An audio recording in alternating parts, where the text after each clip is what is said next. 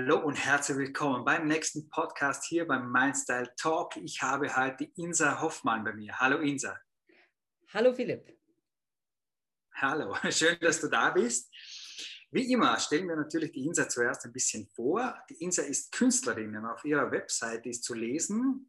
Meine Malerei basiert auf der klassischen Malerei mit einer Vorliebe für malerischen Realismus. In der Abstraktion entwickle ich neue Bildräume, die aus Form und Farbe bestehen. Ich helfe anderen, ihre künstlerische Stimme zu finden, indem ich ihnen die handwerklich-gestalterischen Grundlagen vermittle sowie Achtsamkeit für die inneren Prozesse fördere. Spielerisch lernen, Technik erwerben, Intuition stärken. Jetzt haben wir uns natürlich im Vorfeld ein bisschen unterhalten und das ist ja nur ein, ein minimaler Ansatz dessen, was du eigentlich tatsächlich machst. Äh, es geht bei dir aus, aus meiner Sicht jetzt im Vorfeld schon richtig in die Tiefe in verschiedenen künstlerischen äh, Dingen. Aber vielleicht starten wir mit der Frage, was deine Philosophie ist dahinter, weil du verbindest ja in diesem Sinne Coaching, die Kunst an sich äh, und das Malerische äh, gleichzeitig. Gib uns da einfach mal ein bisschen einen Einblick, wie, welche Philosophie du da äh, verfolgst.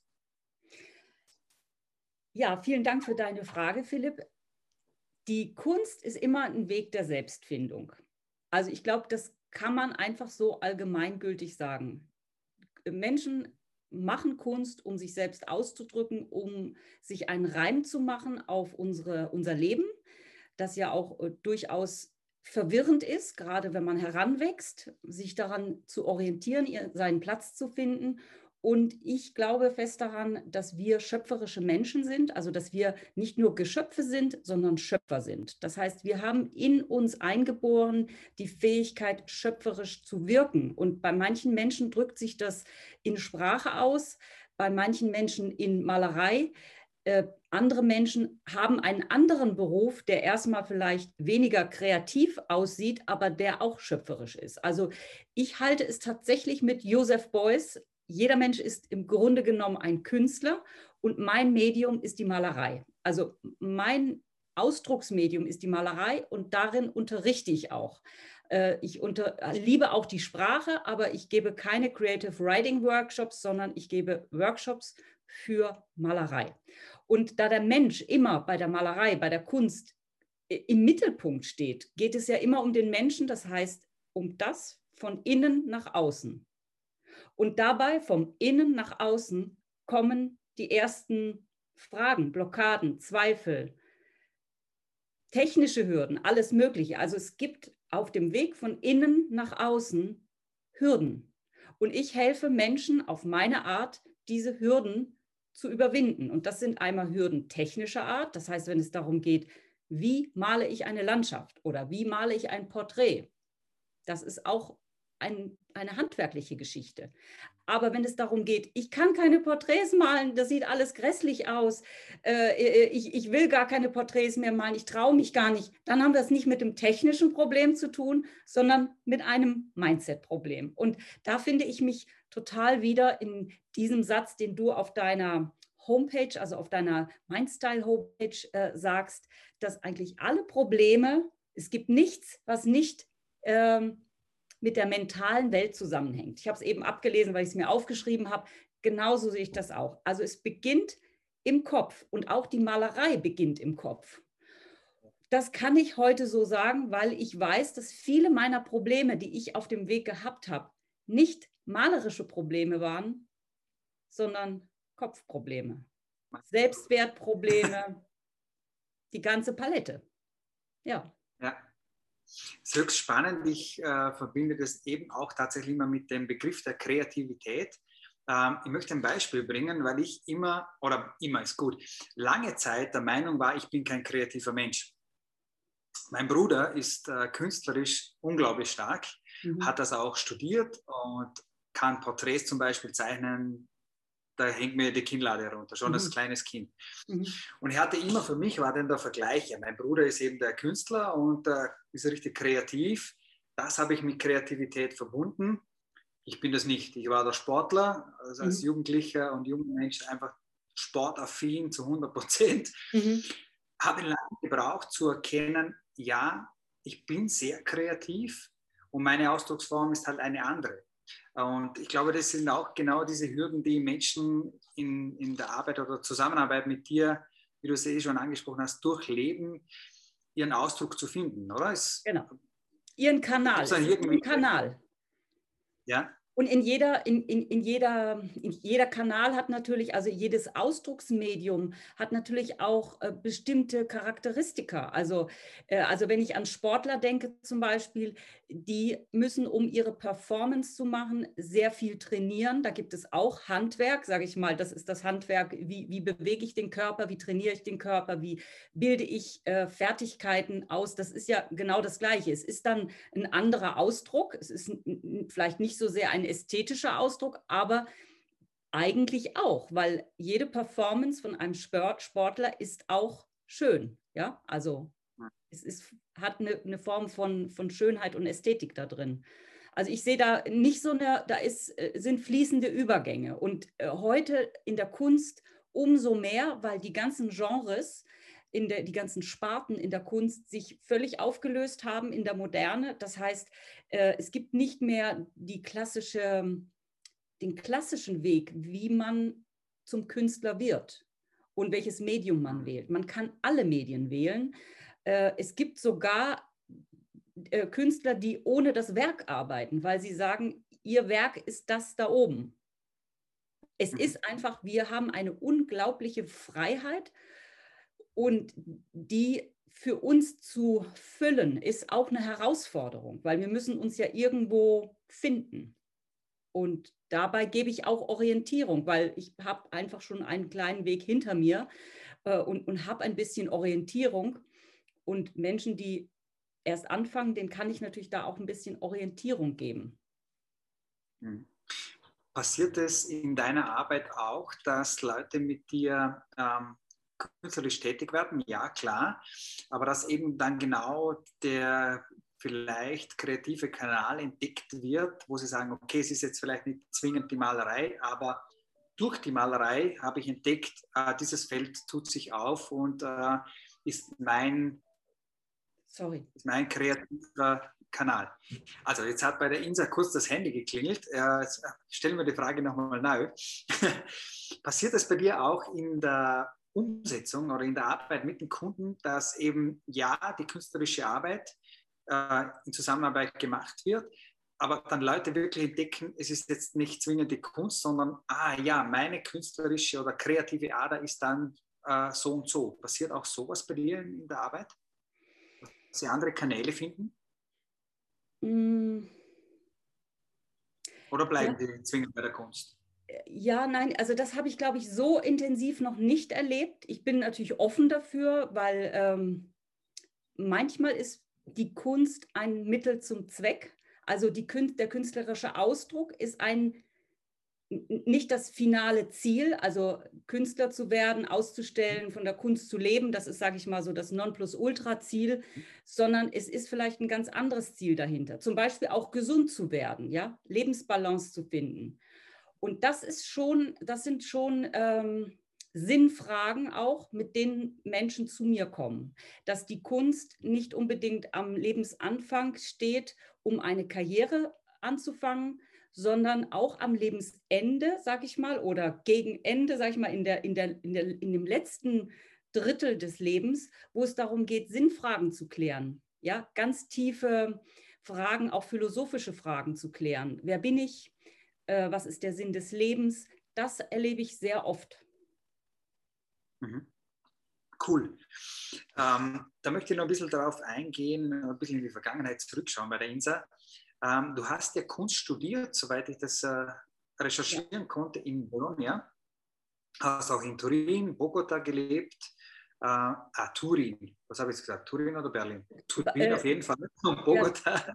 Ja. ja. ähm, wie ist es dazu gekommen? Wie ist die kleine Insa aufgewachsen, die dann irgendwann gesagt hat, ich muss Kunst studieren? Ja, da gibt es äh, wirklich ein paar prägnante Momente. Ich hatte eine ja. Cousine oder ich habe sie immer noch. Ähm, meine Cousine, die war etwas älter als ich und die hat ein Austauschjahr gemacht äh, in Finnland. Und das hat mich so dermaßen inspiriert, dass die vor Abschluss ihres Abiturs von zu Hause weg ist, ein Jahr im Ausland gelebt habe. Und das, meine Cousine hat mich extrem inspiriert, weil ich wollte das auch. Und dann habe ich auch ein Auslandsjahr gemacht, als ich 17 war und bin nach Italien gegangen. Und da ich noch schulpflichtig war, bin ich in eine Kunstschule gegangen. In Italien gibt es äh, Gymnasium, die, Gymnasien, die fachspezifisch sind. Ein wissenschaftliches, ein sprachliches und ein künstlerisches Gymnasium. Und ich bin halt in das Liceo Artistico gegangen, weil ich hatte immer schon künstlerische Neigungen, aber nicht so fokussiert. Das war klar. Und nach dem Studium wollte ich nicht mal mehr mein Abitur machen, weil ich wusste, ich habe meine Berufung, meinen Weg gefunden. Ich will Künstlerin werden. Das war, das war so klar, dass meine Mutter mich überzeugen musste, noch das Abitur zu machen, weil ich hatte einfach, das interessiert mich nicht mehr. Ich will nur Kunst machen. Und genau, dann habe ich aber eben durch, meine Mutter hat mich überzeugt, das Abitur noch zu machen. Dann habe ich das noch gemacht. Und dann habe ich äh, nach dem Abitur ein bisschen eine Pause gehabt.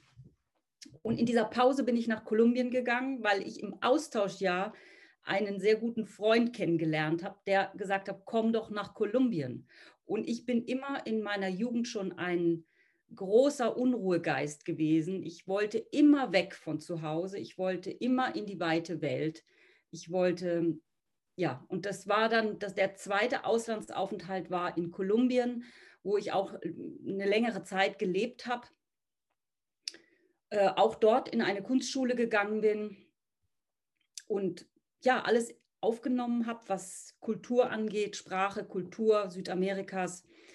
Und als ich dann zurückkam, habe ich mein Studium in Bologna angefangen. Und dann war ich wieder im Ausland, vier Jahre.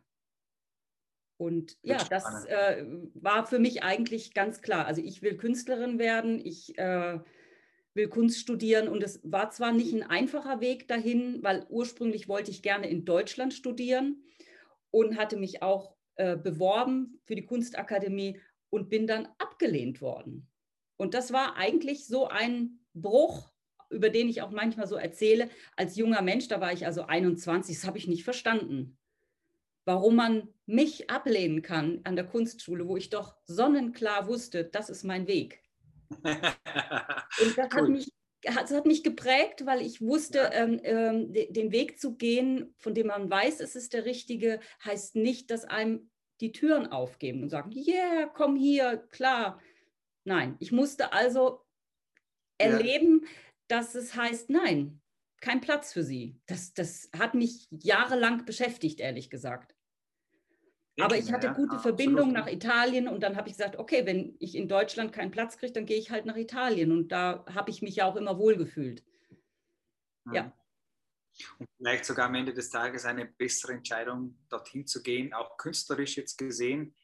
Kann ich mir äh, von ja. der Ferne vorstellen, das ist ein besserer Weg. Also auf jeden Fall am Anfang finde, empfand ich das natürlich wie als tatsächlich als persönlichen Affront und rückblickend kann ich mhm. natürlich sagen, dass in der Akademie, in der Kunstakademie in Bologna, äh, das ist die, die Akademie, in der Giorgio Morandi ge gelehrt hat. Also es ist eine sehr altehrwürdige Akademie, ähm, ein wunderbares Gebäude. Das ist eine ehemalige Jesuitenkirche, wo der Hörsaal der alte Hir Kirchenraum ist, mit einem riesen Deckengewölbe und Statuen in den Nischen. Also allein der Flair 100 Prozent ja. schöner als die HDK in Berlin, bei der ich später dann äh, ein äh, Stipendium bekommen habe, ja. Also das war schon sehr, sehr schön. Und die, äh, die Ausbildung ist auch basiert auf der klassischen Ausbildung. Das heißt, es gibt ein Grundjahr, wo man zeichnen lernt, wo man ja die Grundtechniken lernt. Und dann gibt es ähm, ja die speziellen Malereiklassen dann. Cool, sehr, sehr spannend. Du hast da vorhin kurz nur angesprochen, du hast immer schon künstlerische Neigungen gehabt. Wie, wie ist denn es eben dazu gekommen? Wie ist die kleine Insa vielleicht wirklich aufgewachsen und hat diese künstlerischen Neigungen auch gesehen? Ja, also du willst die noch kleinere, so, die noch kleinere Insa. Ja, Okay. Ich bin überzeugt, ich bin überzeugt dass ähm, so wie wir auch erzogen werden und vielleicht eben solche Neigungen auch unterstützt werden, bewusst ja. von Eltern auch unterstützt werden, dass das schon äh, sehr hilfreich sein kann. Kann natürlich auch umgekehrt sein, äh, wie das Beispiel jetzt bei dir auch, dass die Mama gesagt hat, ja, Abitur muss aber schon fertig machen. Ähm, das ist ja auch für einen persönlich, ich muss eine Entscheidung treffen. Gehe ich, gehe ich da vielleicht den klassischen Weg, der die Mama vorgibt, oder Mhm. Gehe ich den ganz anderen Weg oder treffe ich die Mitte und sage, ich mache das Abitur fertig und dann konzentriere ich mich auf die Kunst. Aber auch von der Herangehensweise als Kind vor allem, wie, wie ist das mit den Neigungen gewesen? Wie bist du da ja. draufgekommen und wie hat sich das ergeben? Also ich bin in einer Familie aufgewachsen, wo vor allen Dingen mütterlicherseits sehr, sehr viel Kreativität verbreitet ist. Meine Tante, die auch meine Patentante war, ist eine sehr, sehr bekannte Keramikerin gewesen. Und die hat sich meiner auch angenommen. Also ich habe sie immer auch als eine Person empfunden, die an mich glaubt und die auch an den künstlerischen Weg glaubt.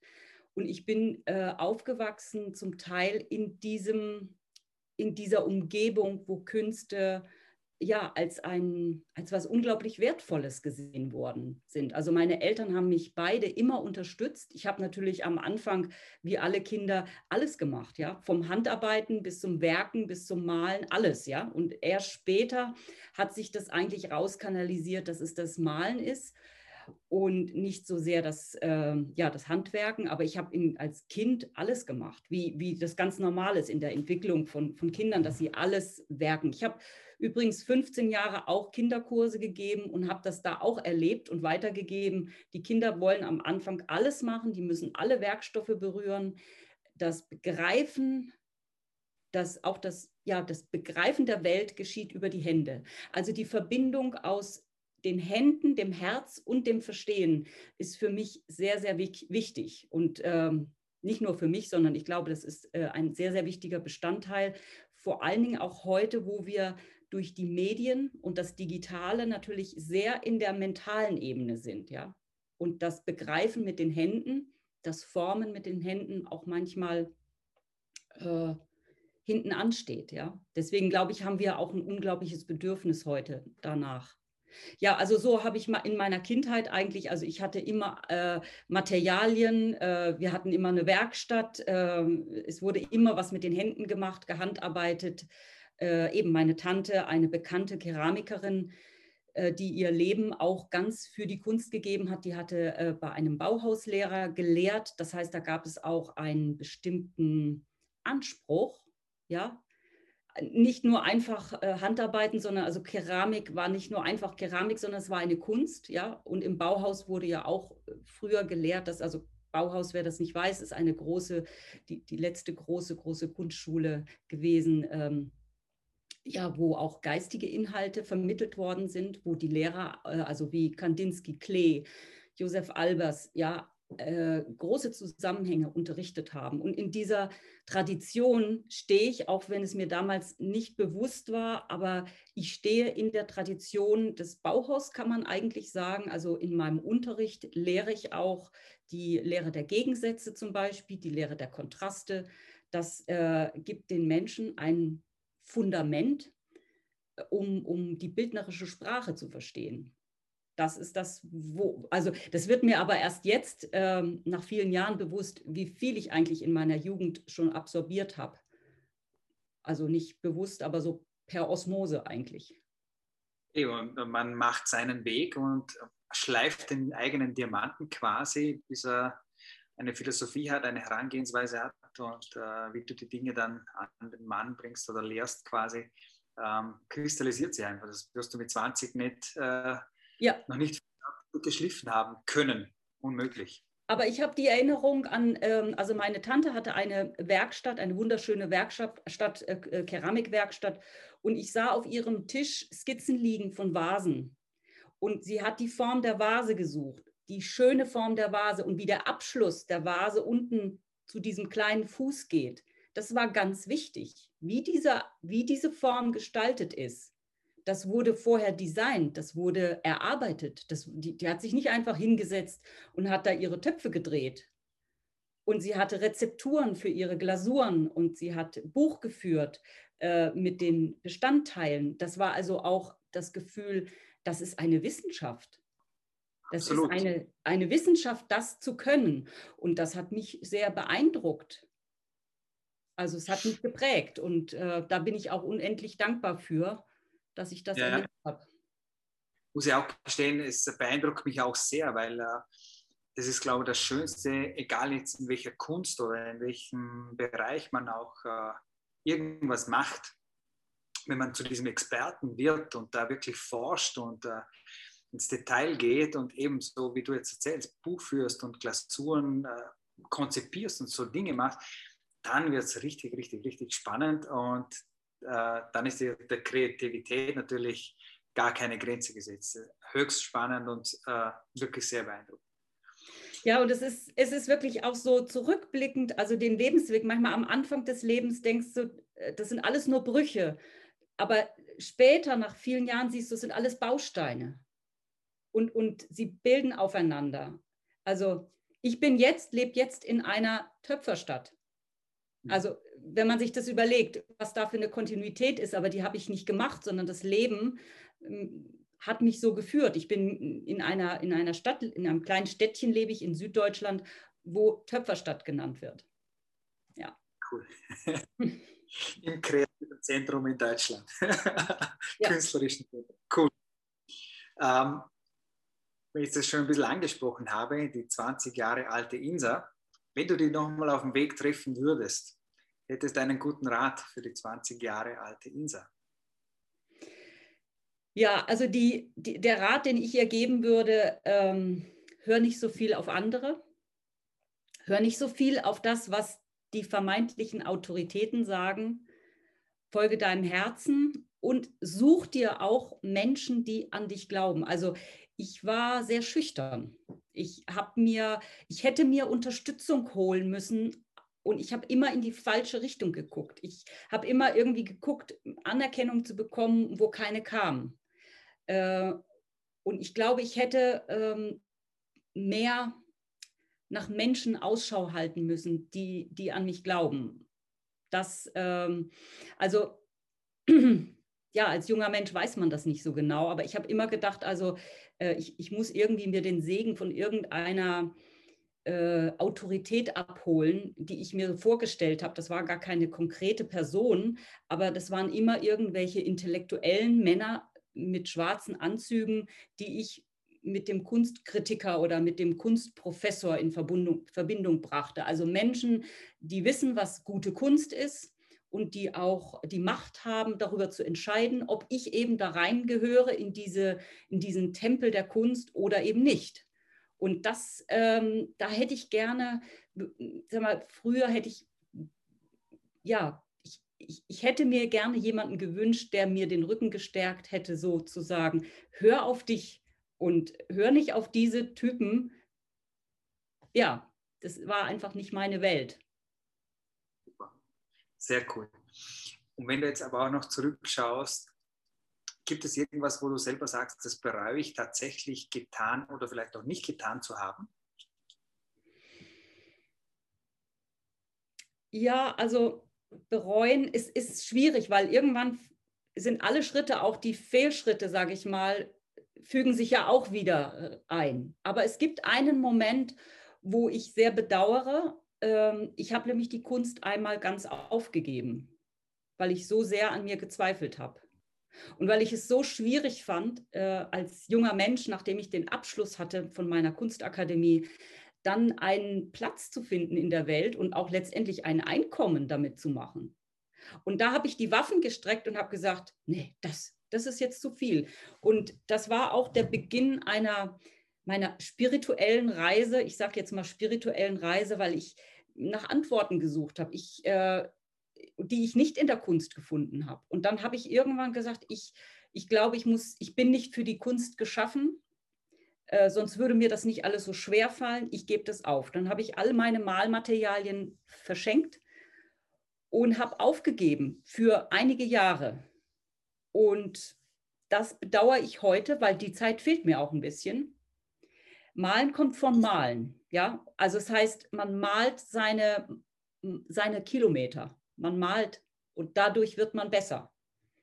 Und diese sieben Jahre, sage ich mal, fehlen mir ein bisschen in meiner, und das bedauere ich, weil ich jetzt merke, ich muss einfach jetzt malen, damit ich noch, damit mein Werk auch noch Substanz bekommt. Und Menschen, die sich nicht haben beirren lassen, so wie ich, die haben, die haben einfach weitergemalt in der Zeit. Ja? Ich meine, okay, andere haben Kinder gekriegt und Familien gegründet.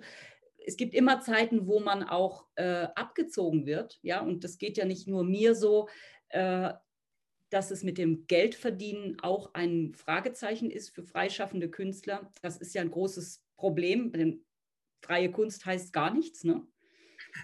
Man muss ja irgendwo etwas, ja, man, man muss sich vermarkten oder man muss etwas anderes tun in der Zeit. Und es hat immer schon Künstler gegeben oder mm, die unterrichtet haben oder die etwas ganz anders gemacht haben, ja, in ihrer, während ihrer ganzen Lebenszeit, ja. Auch Schriftsteller haben oft ganz andere Berufe. Jedenfalls, also die Zeit, die bedauere, ich bedauere es ein bisschen, nicht an mich geglaubt zu haben und mm, mir das, was mir am wichtigsten war, aufgegeben zu haben, weil ich dachte, ich bin nicht gut genug. Du hast ja den Weg wieder zurückgefunden. Das ist schon mal gut. Ja, den habe ich gefunden. Was kannst du vielleicht aus diesen sieben Jahren Abstinenz Positives trotzdem rausziehen? Äh, es gibt so einen Spruch, der mir da einfällt. Hm, da heißt es, also du, es ist eigentlich egal, in welche Richtung du gehst. Du kommst immer zu dir. Du musst nur diesen Weg konsequent gehen. Und dieser Weg weg von mir war auch ein Weg zu mir, weil ich habe irgendwann so einen Leidensdruck bekommen und so eine Entschlossenheit, alles alles zu geben, diese Klarheit, die habe ich da, also ich weiß das jetzt wie das Amen in der Kirche. Ich weiß das ganz fest, dass das der richtige Weg war. Aber nur weil ich auch eine Zeit lang versucht habe, ohne das zu leben. Also ich, ich habe eine Sicherheit gewonnen, die mir keiner mehr nehmen kann. Das ist die Stärke, die man rausnimmt aus dieser Abstinenzzeit. Ja.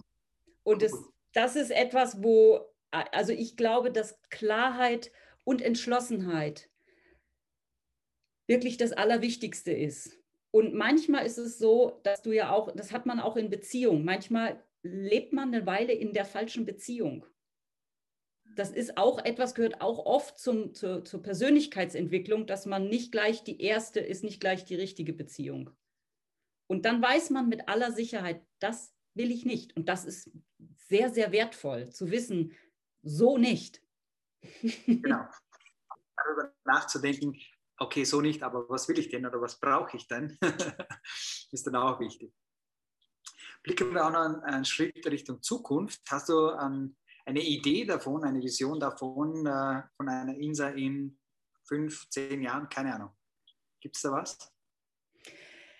Ja, ich habe in den letzten in den letzten Jahren äh, meine Unterrichtstätigkeit auf ein anderes Level gebracht. Ich hab, bin äh, vom Offline-Unterrichten ins Online-Unterrichten gegangen. Ich habe auch meine ganze Expertise, was das Coachen angeht, habe ich in dieses Online-Programm gesteckt und das ist praktisch jetzt wie eine meine, meine Grundlage.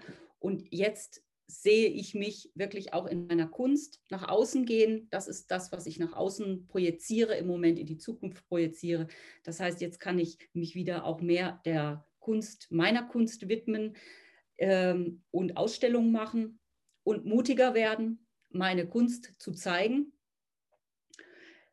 Das, das sehe ich für mich. Äh, ich sehe auch, dass meine, die, meine Qualität als Künstlerin, also dass ich den Weg weitergehe, ganz, ganz wichtig ist, weil ich äh, ja auch immer wieder überwinden muss, meine, meine, meine Hindernisse überwinden muss. Ich kann nicht stehen bleiben. Von daher äh, ja, ist dieser Weg für mich eigentlich jetzt ziemlich klar. Schön. Ich möchte gerne cool, meine, cool. meine Coaching-Programme natürlich verbessern und mehr Menschen erreichen, die ich damit ähm, ja, bewegen kann. Also ich glaube, dass die, Elemente der Bildgestaltung, die ich unterrichte, heute in den Kunstakademien gar nicht mehr unterrichtet werden. Das bestätigen mir auch viele. Und ich habe eben dieses Drei-Monats-Programm, wo äh, auf eine ganz kompakte Form ganz elementare Dinge gelehrt werden, über Farbe, über Tonwerte, über Komposition. Und heute ist der Kunstbegriff ja so weit, dass in den Kunstakademien teilweise gar nicht mehr eine Grundlage vermittelt wird. Ne? Also die, die Kunstakademien heutzutage sind oft so, dass es äh, ja, dass die Menschen einfach direkt konfrontiert werden mit ihrem, äh, ja, mit ihrer, mit, ja, mit ihrer originellen Stimme oder so, ohne dass sie irgendwie eine Grundlage haben. Cool. Nimm uns auch nochmal schnell in dieses Online-Programm rein, was du jetzt angeteasert ja. hast. Also drei Monatsprogramm, was kann man da erwarten?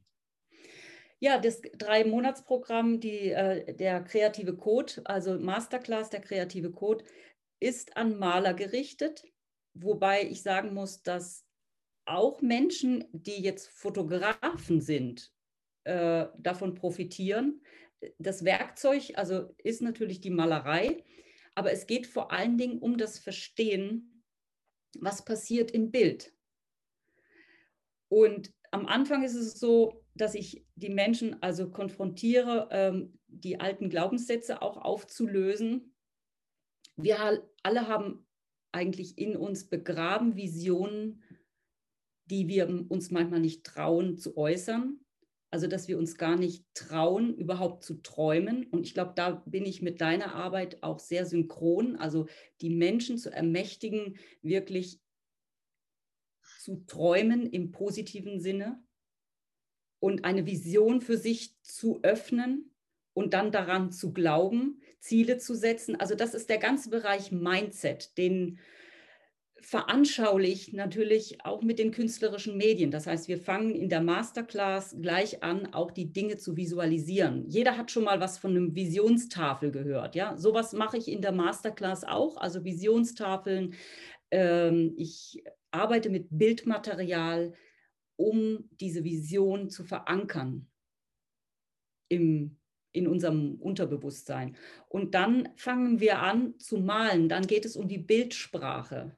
Und das ist das, wo Außenstehende manchmal fragen, hä, was meint sie jetzt damit? Ich meine das so, ich mache das mal an, an einem Beispiel. Ich will einen Baum malen und ich sehe nur Baum und ich sehe, ich habe eine, eine Fläche und dann setze ich ihn mittendrin ins Bild. Und das ist einfach, sage ich mal, die plumpeste Art, einen Baum ins Bild zu setzen, weil ich muss versuchen, das Bild zu einer aktiven Fläche zu machen. Das Bild ist wie eine kleine Welt. Und gute Bilder schaffen das, dass man immer wieder auf das Bild guckt und immer wieder was Neues darin entdeckt. Das ist ein, also das ist meine Idee von einem Kunstwerk.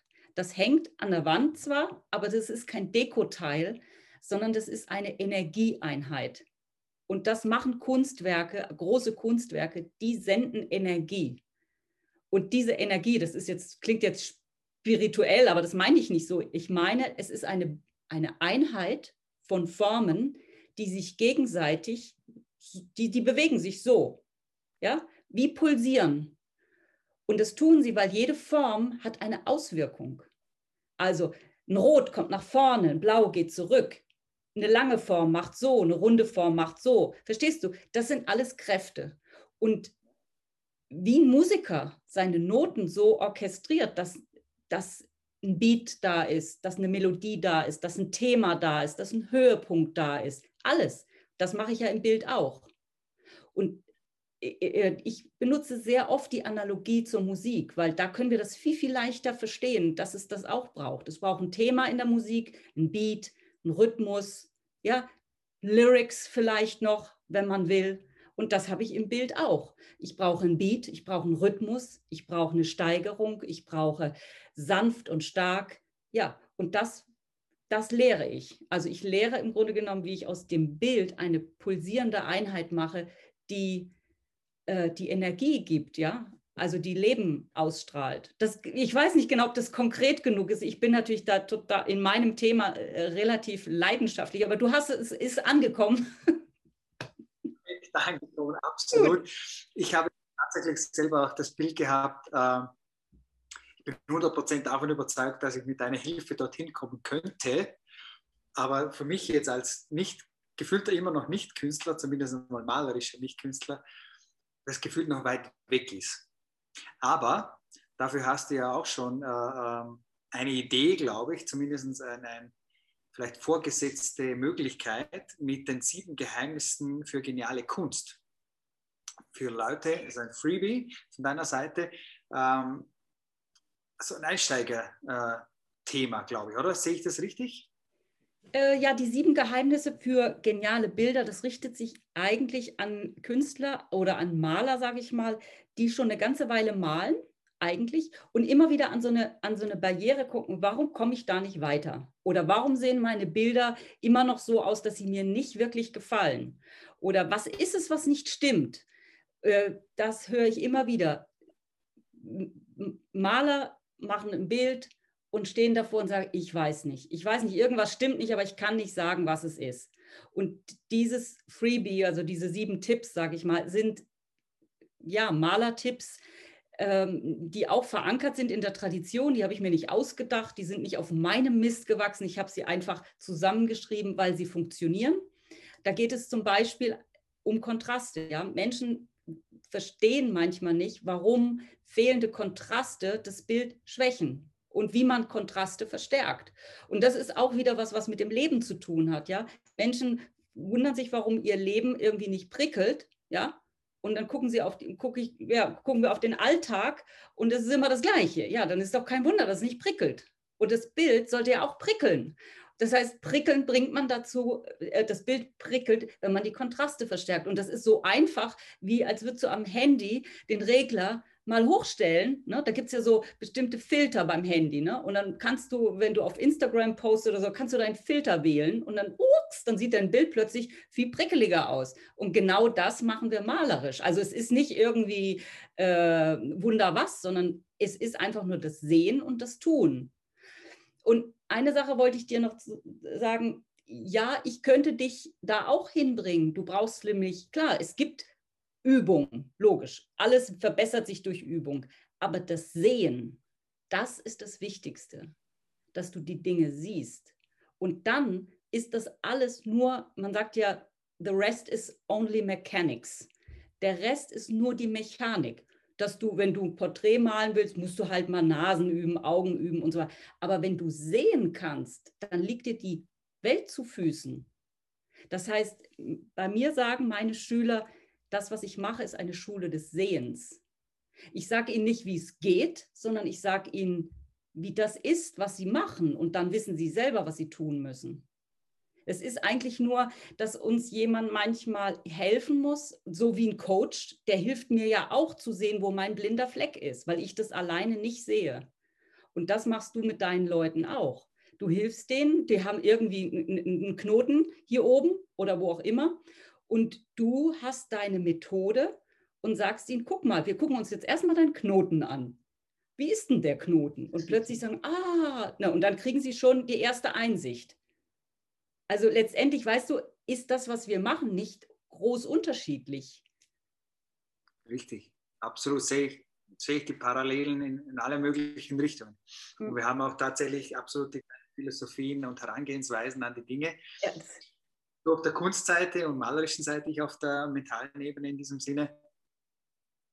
Und es gibt keinen Unterschied. Von einem und das andere. Das, am Ende des Tages ist beides dasselbe. Es ist alles ein das Spiegel. Auch, hm. Entschuldige, du bitte. Ja, es ist alles ein Spiegel und wir haben bestimmte Werkzeuge, die uns äh, liegen, also Fähigkeiten, mit denen wir operieren. Und wenn wir im, im Dienst, sage ich mal, des Menschen arbeiten, also wenn wir mit anderen Menschen arbeiten, um die Welt besser zu machen, sagen wir, dann setzen wir einfach unsere Fähigkeiten ein. Äh, aber das, was jeder daraus macht, das liegt dann nicht mehr in unserer Hand. Ne? Und das ist, muss, muss ja auch nicht sein. Es geht mir zum Beispiel in meiner Akademie jetzt nicht darum, dass alle so malen wie ich. Äh, ganz und gar nicht. Also alle sagen, das ist unglaublich erstaunlich, wie, wie ich es schaffe, sowohl Anfänger als auch Fortgeschrittene gleichzeitig zu unterrichten und auch viele verschiedene Stilrichtungen. Also bei mir malt man nicht, also alle, alle malen nicht so wie ich, ja, also das ist, ist Die Individualität steht im Mittelpunkt. Abschlussfrage. Bevor ich zur Abschlussfrage komme, muss ich echt nochmal sagen, Insa, äh, ich habe eine Welt voller Bilder jetzt gehabt mit, mit dir hier in dieser Zeit. Äh, war un unglaublich, äh, viele Wow-Effekte und viele, also es geschafft, mich in eine bildliche Welt mitzunehmen. Ich hoffe, das überträgt sich auf, auf die Leute, die hier zuhören und zusehen auch. Bin ich 100% überzeugt. Also das war grandios. Dankeschön. Meine Abschluss. Meine Abschluss wenn du die letzten Tage, Wochen, vielleicht Monate zurückschaust, wo war dein letzter Gänsehautmoment? Hm. Oh.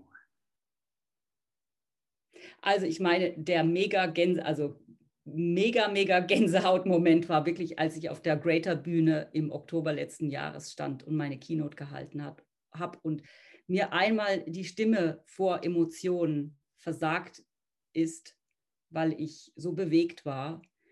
Ich habe auf der Greater Bühne in Köln in einem großen Online-Festival meine Keynote gehalten zum Thema die Kraft der Kunst. Es war mir wichtig, für mich selber öffentlich zu sagen, also zu bekennen, wo ich stehe. Das ist aufgrund meiner Geschichte wahnsinnig wichtig gewesen zu sagen, hier bin ich, äh, da stehe ich und anderen Mut zu machen, das auch zu tun, nicht zu warten, nicht sich selber zu sabotieren oder sich zu gering zu schätzen. Das war ein unglaublicher Gänsehautmoment. Das ähm, werde ich nie vergessen und äh, ja, das hat auch sehr viel Energien freigesetzt. Und letztendlich ist es so, dass ich damit auch eine, äh, ein Signal gesetzt habe, weißt du?